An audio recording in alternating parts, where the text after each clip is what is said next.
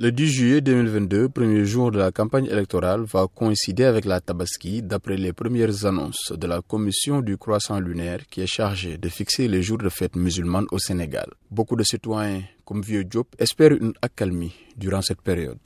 Euh, On lance un appel aux politiciens pour qu'ils ne profitent pas de la crise économique pour mettre la population dans des situations difficiles en attisant les tensions. C'est valable pour le parti au pouvoir comme pour l'opposition. Ils doivent respecter les Sénégalais et les institutions pour consolider les acquis démocratiques. Babaya espère de son côté que les hommes politiques ne vont pas pénaliser les commerçants avec des appels à manifester qui risquent de créer des affrontements.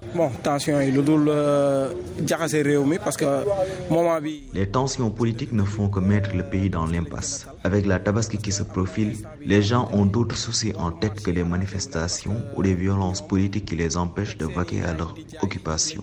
En réalité, les manifestations impactent sur le gagne-pain des populations en bloquant leur circulation ou en les obligeant à fermer très tôt leur commerce. En cette période de préparatifs pour la Tabaski, ça risque d'être compliqué à gérer.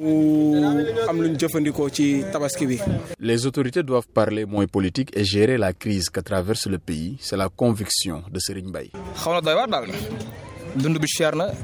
C'est difficile de circuler. L'essence est chère, les prix des transports aussi. Avant de parler de la politique, il faut s'occuper du bien-être des populations. La flambée des denrées de première nécessité est inexplicable. On dirait que la régulation des marchés publics n'est pas effective car les prix grimpent sans cesse. Il faudrait que l'État nous explique ce qui se passe. Est-ce qu'il y a une surveillance par rapport à la hausse des prix? Il faut éclairer la lanterne des Sénégalais.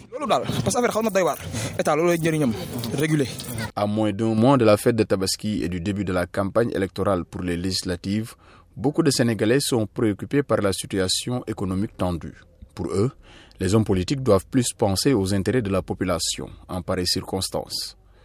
C'est Nabagé à Dakar pour VOA Afrique.